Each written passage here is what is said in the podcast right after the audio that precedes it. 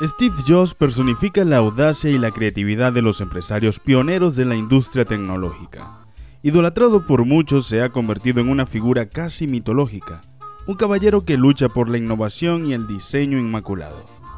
Como CEO de Apple, Jobs creó una de las empresas más valiosas y admiradas del mundo, y junto con ella, una serie de productos asombrosos, incluido el iPhone. Pero, ¿quién exactamente era el hombre detrás del mito?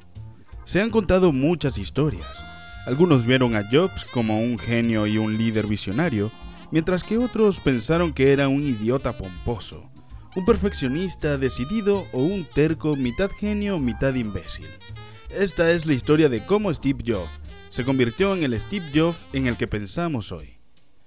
Quédate hasta el final porque también te enterarás de cómo obtuvo Apple su nombre, qué papel desempeñó Pixar en el regreso de Jobs a Apple y cómo Steve hizo algunos de sus últimos grandes productos mientras luchaba contra la muerte. Esto es Audiolibros Emprende, y antes de continuar te quiero pedir un favor. Sígueme por donde quiera que me estés escuchando, sea Spotify, Apple Podcast, Google Podcast o YouTube. Y si este contenido te gusta, entonces déjame una valoración de 5 estrellas en tu plataforma de podcast favorita.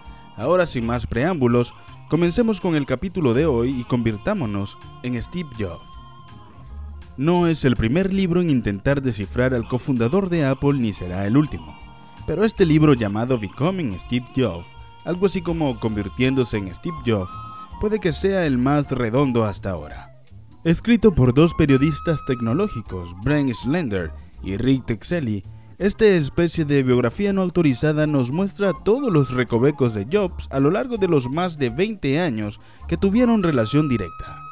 Una de las principales pegas que se le ha echado en cara al biógrafo oficial de Jobs, Walter Isaacson, es que con apenas 40 entrevistas a lo largo de un par de años no supo capturar su verdadera esencia. Algo que desde la propia Apple actual se han encargado de transmitir.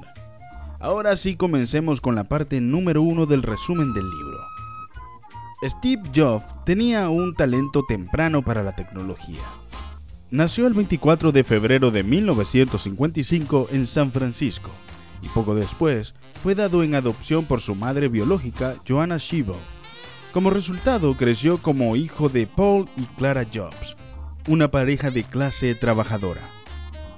Ser adoptado por Paul y Clara puede haber contribuido en gran medida a su trabajo posterior, ya que Jobs desarrolló rápidamente una gran comprensión de la tecnología debido a que su padre era mecánico de automóviles y artesano, que fabricaba muebles. Había un banco de trabajo en el garaje de la familia, y el padre de Jobs le enseñó a construir cosas, desmontarlas y volver a armarlas. Esta educación le sirvió bien, más adelante en su vida, cuando le mostró el iPod al autor, Jobs recordó cómo su padre le dijo que trabajara tan diligentemente en la parte inferior de un gabinete como en su acabado. Jobs también fue inteligente como un látigo. Se saltó el sexto grado y se sintió naturalmente atraído por las matemáticas y la ciencia. Debido a su habilidad demostrada en estas materias, fue aceptado en el Explorers Club, un grupo de niños que trabajaban en proyectos de electrónica en el campus de Hewlett Packard. Fue aquí donde Jobs utilizó una computadora por primera vez. Era claramente precoz, por lo que no sorprende que solo tuviera 21 años cuando él y Stephen Bosniak fundaron Apple. Esto es lo que sucedió. La pareja se conoció en 1969 cuando un amigo le presentó a Jobs a Bosniak, o Bos como le decían un genio de la ingeniería e hijo de un ingeniero de Lockheed Martin.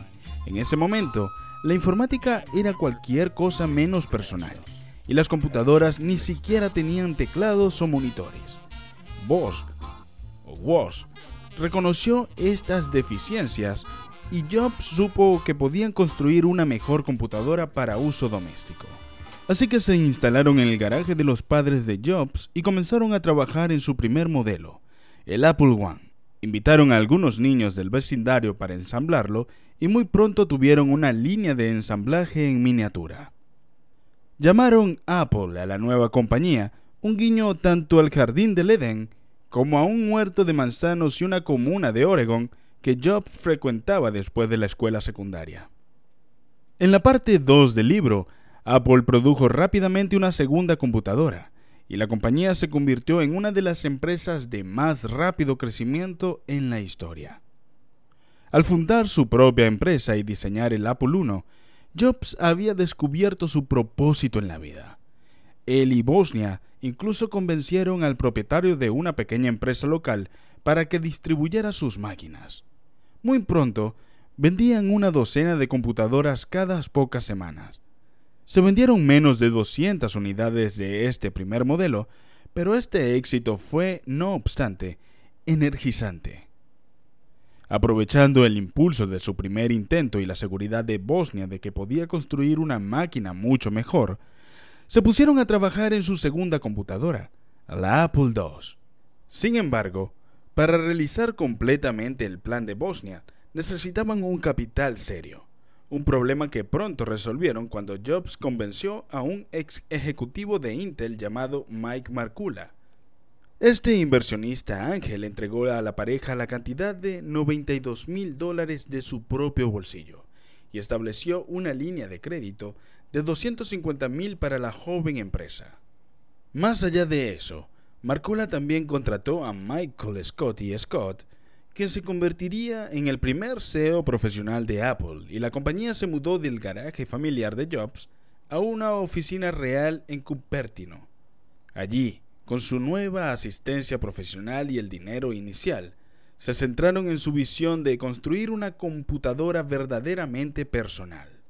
En 1977, su arduo trabajo valió la pena y se lanzó Apple II, el nuevo modelo vino con un microprocesador significativamente más rápido, lo que mejoró el rendimiento, junto con un amplificador de audio y un altavoz, así como entradas para un joystick de juegos. Pero lo más importante, como fue diseñado para ser un computador personal, no hizo los sonidos aterradores de una máquina industrial y vino empacado en una sola caja manejable. En combinación, Todas estas características lo convirtieron en un gran éxito minorista. Muy pronto, Apple fue una de las empresas emergentes de más rápido crecimiento en la historia. De hecho, poco después del lanzamiento del Apple II en abril de 1977, la compañía vendía unas 500 computadoras cada mes. A partir de allí, sus ventas aumentaron de 7.8 millones de dólares en 1978 a unos increíbles 48 millones de dólares en 1979. Sin embargo, este panorama financiero optimista oscureció una serie de problemas, sobre los cuales aprenderá en la próxima parte del libro. Seguimos así con la parte 3 de este resumen. Una serie de fallas de productos resultaron en el exilio forzado de Jobs. A fines de la década de 1970, la vida de Jobs era una montaña rusa. Tenía poco más de 20 años y se había metido a fondo en su carrera, renunciando a la vida social e incluso sin dormir. En muchos sentidos valió la pena, y cuando Apple se hizo pública en 1980, las acciones de Jobs le dieron un valor de 250 millones de dólares. Sin embargo, al eliminar a los primeros colaboradores como Bill Fernández y Daniel Cocker, Jobs se aisló dentro de la empresa, y luego él y Bosnia comenzaron a distanciarse. Jobs necesitaba urgentemente otro producto innovador, pero la empresa simplemente no podía entregarlo. Primero, en 1980 lanzaron el Apple III, el sucesor del muy elogiado Apple II. Sin embargo, a diferencia de su antecesor, este tercer modelo fue un absoluto desastre. Tenía un precio increíble de 4.340 dólares y era propenso a un sobrecalentamiento catastrófico. Después de Apple III vino Lisa, una computadora desarrollada para empresas e introducida en 1983.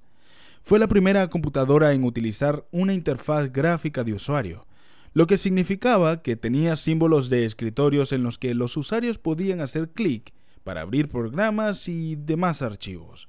Desafortunadamente, dado que Jobs tenía la intención de hacer que la computadora fuera accesible para usuarios individuales en lugar de empresas, fue un fracaso tan grande como el Apple III. Luego, en 1984, la compañía lanzó Macintosh. Si bien los medios de comunicación lo celebraron inicialmente por sus hermosos gráficos, claramente tenía muy poca potencia para ser realmente útil, y las ventas del producto no dieron en el blanco por un amplio margen. Semejante flujo de fracaso significó serios problemas para Jobs. De hecho, la situación era tan grave que en 1985 se vio obligado a exiliarse de su propia empresa. El CEO en ese momento, John Mesculi, hizo que Jobs renunciara como jefe de la división de productos y Jobs tomó represalias tratando de despedir a Scully. Al final no pudo obtener el apoyo que necesitaba de la junta directiva de la empresa y se vio obligado a alejarse de Apple. No obstante, Jobs estaba más decidido que nunca a crear la próxima gran cosa. La parte 4. Después de salir de Apple, Jobs continuó tratando de revolucionar la tecnología, pero con muy poco éxito. Aunque se vio obligado a abandonar Apple, Jobs no estaba dispuesto a rendirse. Estaba listo para tramar su revolución tecnológica y con los inversionistas y los medios aclamándolo como un genio, estaba seguro de que podía ser un gran CEO. También estaba seguro de que era la única persona viva que podía crear productos tan asombrosos. Entonces, en 1985, fundó la compañía de computadoras NEX, pero el éxito no llegó tan rápido como lo había supuesto. La empresa comenzó con la idea de desarrollar una computadora orientada a las necesidades específicas del mercado de la educación superior, atendiendo a universidades y profesionales académicos. Los académicos con los que Jobs habló le dijeron que no podían pagar ni un centavo por encima de tres mil dólares. Sin embargo, cuando Next finalmente lanzó su primer computadora, en 1988, el costo minorista fue de 6.500 dólares. Y ese ni siquiera era el costo total de un sistema Next completamente funcional. Para los trabajos completos, los usuarios realmente estaban buscando algo más cercano a los 10.000. Naturalmente a este precio, el producto no tenía ninguna posibilidad. La desaparición del producto es en realidad un buen ejemplo de una tendencia general que tenía Jobs. Estaba tan motivado por la innovación que parecía prácticamente incapaz de notar las compensaciones que requerían sus elecciones. Por ejemplo, eligió una unidad de disco óptico para el almacenamiento de información en lugar de un disco duro más convencional. La unidad de disco tenía ciertas ventajas, como la capacidad de almacenar 200 veces más información y la opción de eliminarla de la computadora. Sin embargo, extraer información de una unidad óptica era increíblemente lento y nadie necesitaba una unidad extraíble. Las cosas no iban bien con Nex, pero Jobs también tenía otro proyecto. Se había convertido en el principal propietario de Pixar. Esta firma era una subdivisión informática de Lucasfilm, que era responsable de los increíbles efectos especiales en películas como Star Trek II y el joven Sherlock Holmes. La empresa llamó la atención de Jobs por el software de alto nivel que desarrollaron para la manipulación de imágenes en 3D. Cuando todo estuvo dicho y hecho, sería su experiencia en Pixar lo que lo llevaría de regreso a Apple. Parte 5. A principios de la década de 1990, Microsoft dominó la industria de las computadoras, pero el éxito en Pixar revitalizó a Steve Jobs. Mientras Jobs luchaba por reunir su visión de Next, que se estaba desviando desastrosamente, otra estrella tecnológica estaba surgiendo. Este fue Bill Gates, el fundador de Microsoft. Durante la década de 1990, su empresa dominaba la industria a medida que Next y Apple comenzaban a desvanecerse en el pasado. De hecho, en 1991, Microsoft ya era la empresa de software líder en el mundo. Esto podría haber tenido algo que ver con el hecho de que, aunque Apple y Next no otorgaron licencia de sus sistemas operativos a otros fabricantes, el sistema operativo de Microsoft, Windows, se convirtió en el estándar de la industria para todas las computadoras personales que no producían las otras dos empresas. Este amplio atractivo lanzó a Gates al círculo de la élite de los super ricos, pero también dejó en claro las diferencias fundamentales entre él y Jobs. Por ejemplo, Jobs siempre se propuso a crear la mejor máquina posible, la más estéticamente agradable e innovadora. A Gates, por otro lado, no le importaba mucho revolucionar la industria informática. Más bien quería garantizar la confiabilidad y las mejoras graduales, que es exactamente lo que también anhelaban millones de clientes corporativos. Debido a esta diferencia, se podría decir que Gates se convirtió en el empresario más importante del mundo, mientras que Jobs observaba desde un costado. Pero todo eso cambiaría cuando el éxito de Pixar le dio a Jobs una nueva confianza. Esto es lo que sucedió. En 1995, Pixar se asoció con Disney para producir su primera película animada, Toy Story, que se convirtió en un gran éxito. Este golpe maestro también coincidió con la oferta pública inicial de Pixar, convirtiendo a Jobs, que poseía el 80% de las acciones de la empresa, en multimillonario de la noche a la mañana. Por extraño que parezca, el lanzamiento de esta película animada para niños es lo que catalizó la resurrección de Jobs de entre los muertos. Aumentó su confianza y su experiencia en Pixar también le había enseñado a administrar bien. Durante su permanencia en la empresa, aprendió de John Lasseter y Ed Catmull, quienes abandonaron la microgestión en Pixar, lo que permitió a sus empleados creativos funcionar con la libertad que necesitaban. Punto 6. Regresando a Apple en 1997, Steve Jobs pone nuevamente a la compañía en el camino. Entonces, el lanzamiento de Toy Story volvió a poner a Jobs en el centro de atención. No obstante, Next todavía estaba luchando. Los productos de la compañía no se vendían y el sueño de Jobs de que la compañía produjera la próxima gran computadora del mundo estaba hecho polvo. Fue con mucho el punto más bajo de su carrera. Las cosas estaban tan mal que Jobs cerró la producción por completo, cambiando el enfoque de la empresa al desarrollo de software, específicamente su sistema operativo, Next Step, que al menos generó una pequeña ganancia. Pero si la situación con Next suena grave, solo espera escuchar lo que estaba pasando con Apple. A mediados de la década de 1990, la empresa era efectivamente un barco que se hundía. No tenía productos prometedores en preparación y aún no lograba modernizar su sistema operativo. Más allá de eso, Apple tenía mucho más empleados de lo que podía pagar. Como resultado, solo en el primer trimestre de 1996, la empresa perdió 750 millones de dólares. Jobs observó la caída de la empresa desde la distancia, pero aún así fue doloroso para él. Y entonces apareció una oportunidad imprevista. Apple, en busca de un atajo a un sistema operativo más avanzado y una salida a una crisis, buscaba compañías de software para adquirir.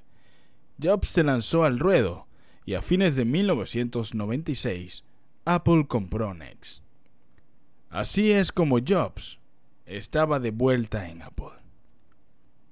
Durante los años que siguieron, trabajó duro para restablecer a Apple como un líder rentable en la industria informática.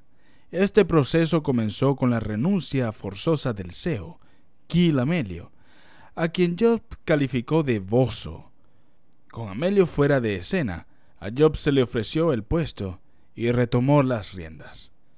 Aunque finalmente volvió al poder, Jobs inicialmente se mostró indeciso, lo cual fue una novedad para él.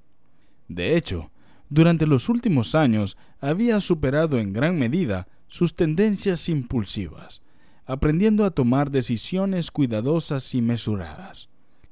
Afortunadamente, Esta indecisión inicial no duró, y para el año 2000, Apple estaba enviando toneladas de productos innovadores, incluidos el iMac y el Power Mac. Fue esta innovación tecnológica la que rehizo a la empresa y la sacó del rojo. Pero, ¿cómo exactamente Jobs logró esto? Lo descubrirás en el próximo resumen del libro. Parte 7. Con el desarrollo de iTunes y el iPod, Apple entró en el mercado masivo y se reconstruyó. Así que Jobs logró transformar a Apple de una empresa con graves problemas en un negocio en alza. Pero ¿cómo exactamente? Primero, redujo la empresa a un tamaño que fuera apropiado para sus recursos. En el proceso, miles de empleados fueron despedidos, pero Jobs pudo inspirar a los que se quedaron para que se esforzaran y crearan una lista completamente nueva de productos increíbles. Hizo esto dirigiendo a la empresa en una dirección clara, enfocándose en no más de cuatro productos básicos. La empresa produjo dos modelos de PCs de escritorio y dos modelos de portátiles, un modelo de cada par dirigido a los consumidores y el otro a los profesionales. Tal enfoque sentó las bases para el regreso de la compañía, pero la verdadera innovación comenzó en el 2001, cuando Apple lanzó iTunes, un software que, por primera vez, permitía a los usuarios crear archivos de música digital y crear listas de reproducción personales de forma sencilla y fácil de usar. Pero lo que fue aún más importante acerca de iTunes es que condujo al desarrollo del iPod, presentado en el otoño del 2001. Este productor de MP3 fue la primera incursión de Apple en el mercado masivo de productos tecnológicos de consumo. En este momento, existían reproductores de MP3 de bolsillo, pero en su mayoría estaban mal diseñados, era difícil ponerles música y difícil de encontrar lo que querías escuchar. El iPod cambió todo eso. Era un dispositivo realmente utilizable en gran parte debido a su interfaz de usuario y su exclusiva rueda de pulgar, que permitía a los usuarios desplazarse intuitivamente por sus colecciones de música. Los clientes se enamoraron instantáneamente del dispositivo y las ventas se dispararon. Luego, en el 2003, la compañía incorporó una tienda de música iTunes en el software y también abrió iTunes para usuarios de Windows dando un paso más en el mercado. La adición de la tienda de música fue enorme. Brindó a los usuarios una opción simple y económica para comprar álbumes y sencillos que de lo contrario tendrían que descargar ilegalmente. Tuvo tanto éxito que, a finales del 2003, Apple había vendido más de 25 millones de canciones. La empresa estaba de nuevo al alza. Punto 8. Mientras Steve Jobs lucha contra el cáncer, Apple sigue subiendo. En sus 49 años, Jobs nunca había experimentado una condición médica grave, pero luego, en el 2003, le diagnosticaron un tumor neuroendocrino pancreático. Afortunadamente el tumor resultó ser de crecimiento lento y más tratable de lo que se pensó al principio. Sin embargo, aunque los médicos de Stanford que Jobs reclutó le dijeron que necesitaba una cirugía inmediata, el propio Jobs no estaba tan seguro. Haciendo caso omiso de sus consejos, optó primero por un tratamiento alternativo menos invasivo. Sin embargo, esta vía fue insuficiente y en 2004, sin otras opciones, finalmente se hizo extirpar quirúrgicamente el tumor. La operación fue altamente invasiva y Jobs pasó prácticamente un día entero en la mesa de operaciones. Peor aún, le tomó un mes completo volver a la oficina después de la cirugía, y aunque la cirugía fue exitosa, descubrió otro problema médico grave. Los cirujanos detectaron una serie de metástasis cancerosas, tumores secundarios que crecían en su hígado.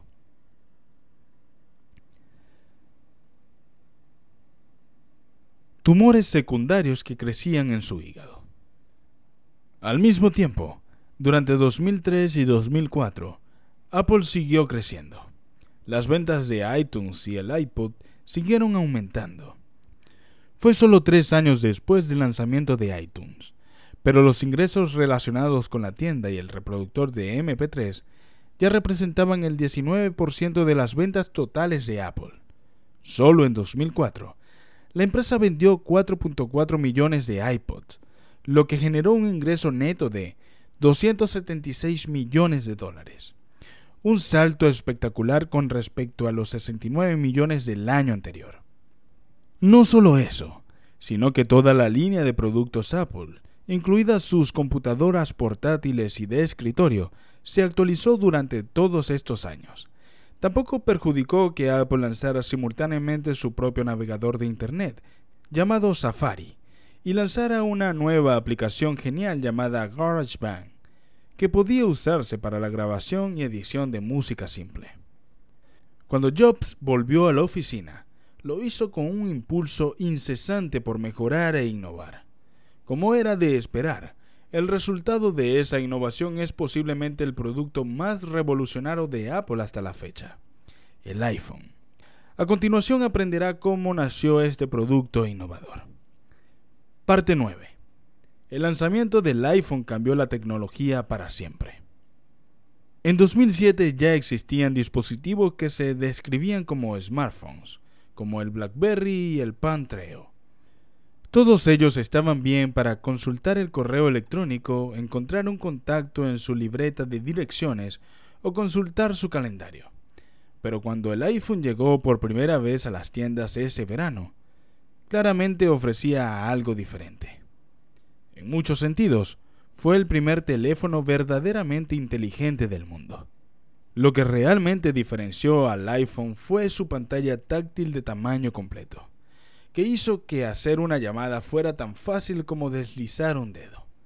La pantalla más grande también permitió a los usuarios ver sitios web, fotos y videos con todas las funciones de una manera que los teléfonos anteriores no tenían. Otra diferencia fue que, si bien todos los teléfonos inteligentes existentes tenían un teclado fijo masivo, el iPhone no tenía ningún teclado incorporado.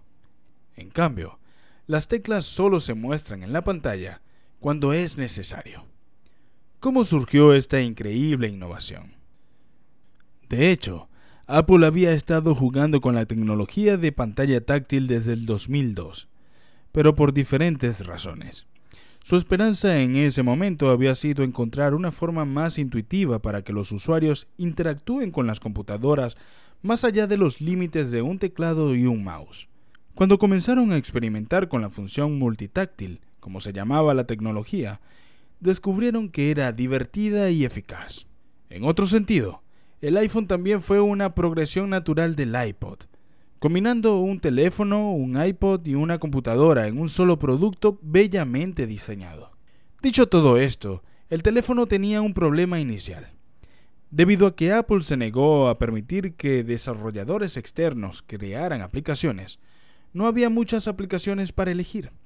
Recién en noviembre del 2007, Apple reveló su intención de lanzar un kit de desarrollo de software, que puede haber sido el mayor avance que ofrecía el producto. De repente, cualquiera que quisiera podía crear aplicaciones, lo que hacía que el iPhone fuera verdaderamente versátil.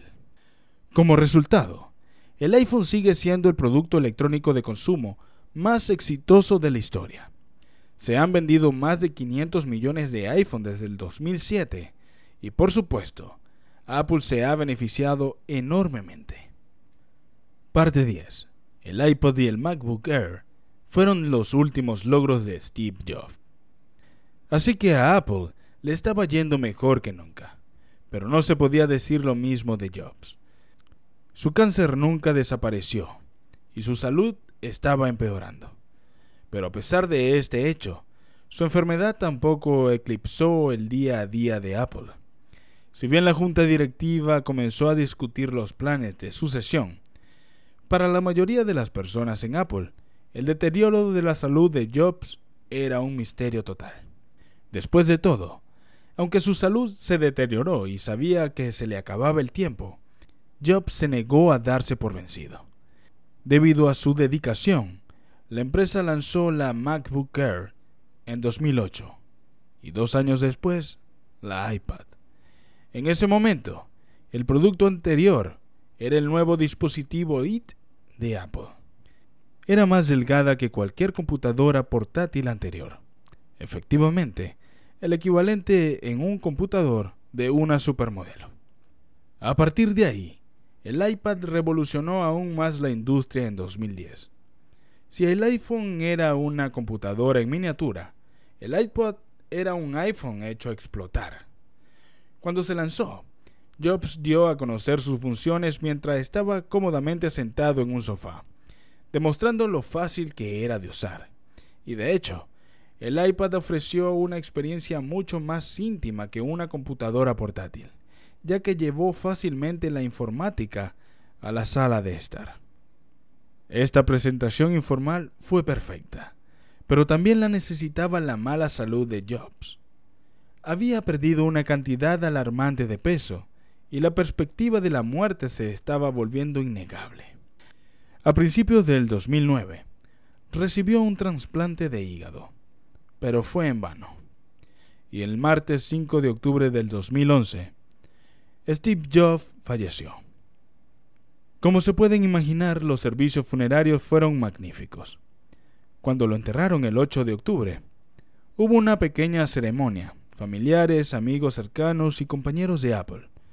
Pero siguió otro servicio el 17 de octubre en la iglesia Memorial, en el campus de la Universidad de Stanford y luego otro el 20 de octubre en la sede de Apple, en Cupertino, con la asistencia de casi 10.000 personas. Tras el entierro de Jobs, su colega y amigo de toda la vida, Tim Cook, asumió el cargo de director general de Apple y ha seguido impulsando el legado de Jobs, un legado de crecimiento, éxito, creatividad e innovación. La vida de Jobs es una historia de éxito, innovación y crecimiento.